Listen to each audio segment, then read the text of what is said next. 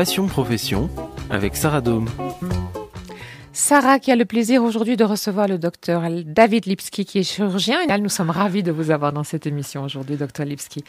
Revenons à notre sujet, le, cancer. Nous avons parlé du cancer du côlon et je veux maintenant vous parler du cancer du rectum, qui est un autre cancer de l'intestin. Est-ce qu'il a les mêmes caractéristiques et est-ce qu'on le traite de la même manière que le cancer du côlon? Alors, euh, le cancer du rectum. D'abord, le rectum, il faut savoir que ça suit juste la fin euh, du côlon gauche. Donc c'est le même tube à quelques centimètres d'intervalle. Euh, malgré ça, il y a en effet une différence thérapeutique. C'est qu'on applique au cancer du rectum la radiothérapie, ce qui n'est pas le cas pour le côlon.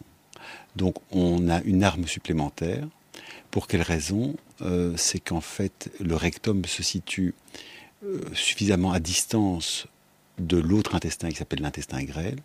Et donc, il peut supporter euh, les, avantages de la radiothérapie sans, euh, émettre trop d'effets secondaires sur l'intestin grêle, ce qui n'est pas le cas du côlon. Donc, pour des raisons euh, anatomiques peut-être plus que histologiques, donc c'est-à-dire simplement par rapport à la, la, la distance par rapport à l'intestin grêle, on applique sur le rectum de la radiothérapie alors qu'on ne l'applique pas sur le côlon. Mais, mais l'histoire de la maladie et, plutôt la, l'évolution de la cellule elle-même est, très semblable. Oui. Et comment traite-t-on ce, cancer en dehors, quand c'est chirurgical Que se passe-t-il? Ben, C'est comme un côlon, c'est-à-dire qu'on on a au préalable fait soit une radiochimiothérapie, soit rien du tout si la tumeur est petite. Et chirurgicalement, on retire euh, ce rectum. On enlève toujours un bout. On n'enlève jamais que la tumeur elle-même. On enlève, mhm. on garde toujours une marge de, sécurité en dessous et au-dessus de la lésion.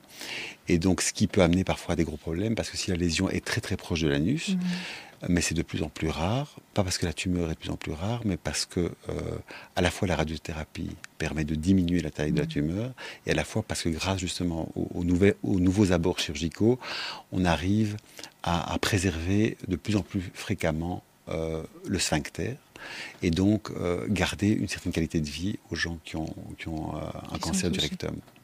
Est-ce que vous pouvez expliquer à nos patients, parce que c'est dans ce chapitre-là que cette question intervient, qu'est-ce que c'est qu'une stomie?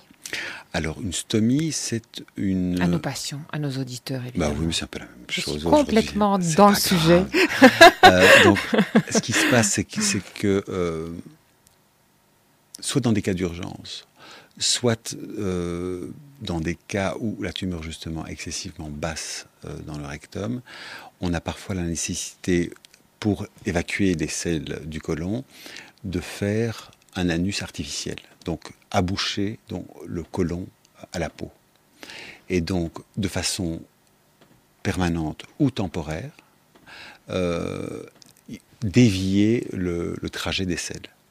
Alors, il est intéressant aussi de, signaler et d'expliquer aux auditeurs que c'est aussi une, approche qui a énormément évolué que euh, être, euh, avoir une colostomie est quelque chose qui est bien expliqué, bien entouré, que les produits qui sont aujourd'hui à la disposition des patients leur permettent d'avoir une, une, vie au quotidien quasiment normale pendant cette période désagréable où il y a justement une déviation de, de l'évacuation et, et, tout se fait de manière très très très précise et, très, et, les patients sont de plus en plus entourés. Il y a Contrairement à ce que vous disiez au moment, au moment d'une chirurgie, il n'y a pas de psychologue, mais pour ce qui est de la colostomie, il y a énormément de centres spécialisés qui reçoivent, qui accueillent, qui expliquent, qui guident, et il y a aussi des psychologues qui accompagnent euh, les patients. Donc c'est une, une petite parenthèse, mais utile pour rassurer quand même euh, tout à fait. les auditeurs. C'est quelque chose qui est tout à fait facilité aujourd'hui. Cette modification du schéma corporel peut en effet euh, euh, engendrer des, doutes, des, inquiétudes, et euh, tout est fait pour, pour que ce soit le plus acceptable possible.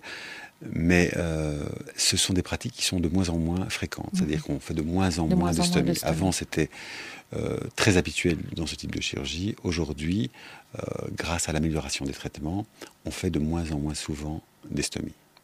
C'est aussi une bonne nouvelle. je trouve aussi. Est-ce que vous pouvez nous expliquer ce que c'est qu'une péritonite? On entend parfois les gens disant oh, j'ai une péritonite. Qu'est-ce que c'est qu'une péritonite? Eh bien, Une péritonite, euh, it, ça veut dire infection ou inflammation, et péritone, c'est péritoine. Ce qui veut dire qu'en fait, dans l'abdomen, il y a une infection. Euh, comment arrive cette infection? La plupart du temps, c'est par la perforation de l'intestin. Et le plus fréquemment, c'est la perforation de l'appendice. Donc, quand on a une appendicite qui est perforée, c'est-à-dire que euh, la dilatation de l'appendice est tellement importante qu'elle s'ouvre dans la cavité abdominale et infecte toute la cavité, toute la cavité abdominale qui est théoriquement stérile. C'est une des possibilités. Ça peut être lié à la perforation d'un estomac dans le cas d'un ulcère perforé. Ça peut être le cas dans un, dans un cancer qui est perforé aussi. Ça peut être le cas dans une diverticulite, c'est-à-dire au niveau du côlon gauche, il peut y avoir aussi euh, certaines poches qui s'ouvrent dans cette cavité abdominale et qui entraînent cette infection. C'est une indication chirurgicale relativement urgente. Donc, dans des cas comme cela, il n'est pas question de donner des médicaments et des antibiotiques. Mhm, la plupart du temps, il faut intervenir toujours par la paroscopie, nettoyer euh, toute cette euh, cavité et soit réparer le trou, soit mettre des drains pour évacuer toute cette, infection qui reste dans la cavité abdominale. Quels sont les symptômes? Parce qu'arriver à la péritonite, pour que ça éclate, il faut déjà avoir très mal. Exact. Oui, donc normalement, ce sont des symptômes tardifs. Euh, c'est tout ce qu'on appelle des, des symptômes septiques, c'est-à-dire de la fièvre, des grandes douleurs abdominales, un ballonnement, euh, c'est des grands symptômes. C'est des symptômes qui sont souvent euh, très faciles à identifier. On, parle aussi de péritonite pour les enfants.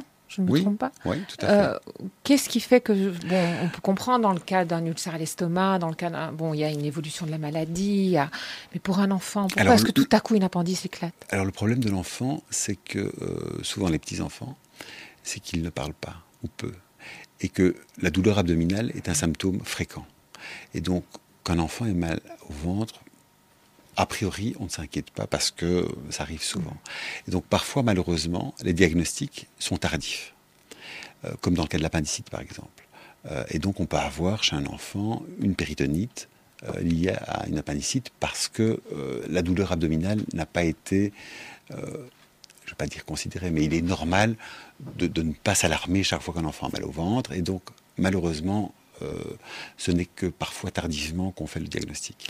Est-ce que c'est une des raisons pour lesquelles, quand on appelle un médecin en disant je suis inquiète, mon, bébé a mal au ventre, enfin mon petit a mal au ventre, il demande de tâter le ventre pour voir si celui-ci est très dur.